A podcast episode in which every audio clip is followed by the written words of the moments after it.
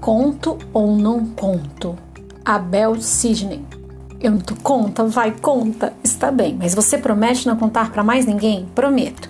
Juro que não conto. Se eu contar, quero morrer sequinha na mesma hora. Não precisa exagerar.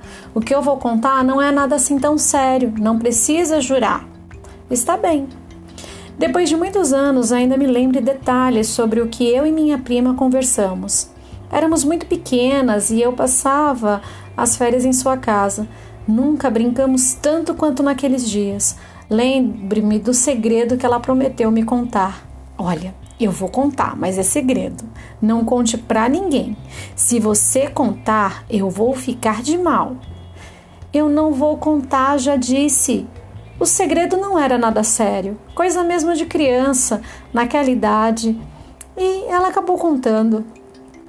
Minha mãe saiu para fazer compras e eu fiz um bolo. Eu quebrei dois ovos, misturei, misturei com a farinha de trigo e o açúcar. Não deu nada certo. Com medo, eu arrumei tudo, joguei o bolo fora e até hoje minha mãe não sabe de nada. Meu Deus, sua doida, você teve coragem de fazer uma coisa dessas? Tive.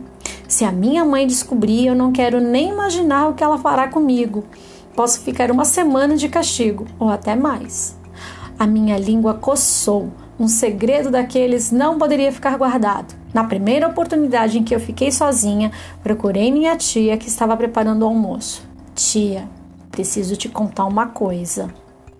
Preciso contar uma coisa para a senhora. Pois conte, que estou ouvindo. Não posso te dar mais atenção, senão o almoço não sai. É que eu tenho um segredo para te contar e não sei se devo. Segredo é seu ou dos outros? Dos outros, quer dizer, da prima. E por que que você quer contar segredo, segredos alheios? Bem, eu pensei que a senhora quisesse saber o que aconteceu. Ah, minha filha, deixe eu te fazer apenas uma pergunta. A dona do segredo te autorizou a contá-lo? Na verdade, não. E por qual motivo você me contaria então? É que, bem, o que ela fez não é muito certo. E você vai dedurar a sua prima? Se for alguma coisa muito grave, ela ficará de castigo. E você, você já pensou nisso? Não. Pois pense e depois volte aqui para conversarmos. Eu não sabia onde enfiar a cara de tanta vergonha, e para que ninguém descobrisse os meus pensamentos, me escondi na casinha do fundo do quintal.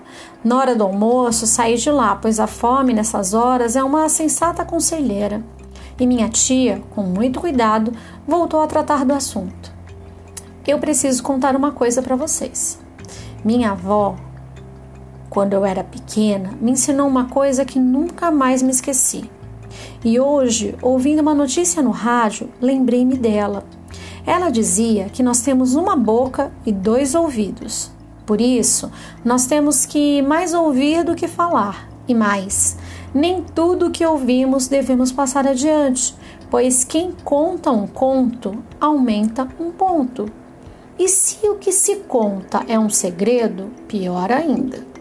Por isso, nessas horas em que nossa língua coça, o melhor é lembrar que boca fechada não entra mosquito. E contou também histórias de outras gentes, mexeriqueiros, dedos duros, fofoqueiros, enfim, a turma toda do leve trás. Naquela tarde, ainda preocupada que lessem os meus pensamentos, fiquei murchinha, daqui para ali, inventando o que fazer. Só no dia seguinte, quando minha prima decidiu contar para mim outro dos seus segredos, foi que eu tomei coragem de me sentar ao seu lado, bem quietinha. Disse ela: Sabe, outro segredo é mais sério que o primeiro. E fez suspense. Disse repentinamente que estava com sede e foi buscar água na cozinha. Depois de retornar, bebeu a água bem devagarinho até recomeçar. Olha, eu tenho um grande defeito. Às vezes eu me escondo na cozinha para ouvir a conversa de minha mãe com as outras pessoas.